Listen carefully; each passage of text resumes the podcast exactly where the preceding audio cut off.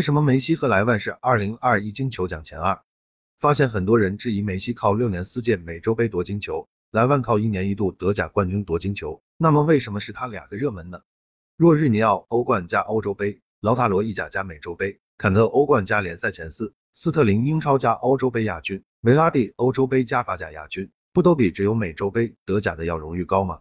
今年上半年。当二零二零至二零二一赛季刚刚结束的时候，几乎没有人看好梅西能够问鼎今年的金球奖。尽管梅西创纪录的第八次获得了西甲金靴，他在巴萨经历的这个赛季仍然称得上失败。虽然巴萨拿到了西班牙国王杯，避免落到四大皆空的地步，但西甲联赛被马德里双雄压制，仅获第三名。欧冠以两回合二比五的比分被巴黎圣日耳曼挡在八强门外，终结了连续十三次进欧冠八强的纪录。彼时。拿到欧冠并表现出色的坎特，创造德甲单赛季进球纪录并获欧洲金靴的莱万，拿到英超冠军的曼城核心德劳布内，新生代球员代表姆巴佩，看起来都是金球奖的热门人选。然而随着坎特、莱万、德劳布内、姆巴佩等人在欧洲杯上陆续出局，欧洲杯冠军意大利队内又没有作用突出的球星，而梅西在美洲杯上表现出色，率领阿根廷国家队在四次折戟大赛决赛后，终于收获了重要的冠军荣誉。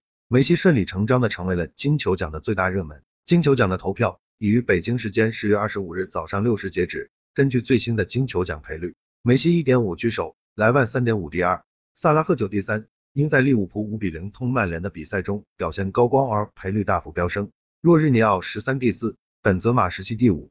从赔率上来看，梅西的最大甚至可以说唯一竞争对手是莱万。我们来具体比较一下他们的数据和荣誉。截至十月二十四日。梅西的年度进球数四十少于莱万的五十三，加上助攻数，梅西五十四，仍然落后于莱万的六十二。个人数据方面，莱万占优；个人荣誉方面，梅西占优。梅西有西甲金靴、美洲杯金靴、美洲杯助攻王、美洲杯最佳球员，莱万仅有德甲金靴、欧洲金靴。团队荣誉方面，梅西占优，梅西有美洲杯冠军、西班牙国王杯冠军，莱万有德甲联赛冠军、德国超级杯冠军、世俱杯冠军。数量上，莱万更多，但美洲杯分量更重。综上，虽然二零二一年金球奖要等到法国当地时间十一月二十九日才正式揭晓，但悬念已非常小，梅西将创纪录的第七次获奖。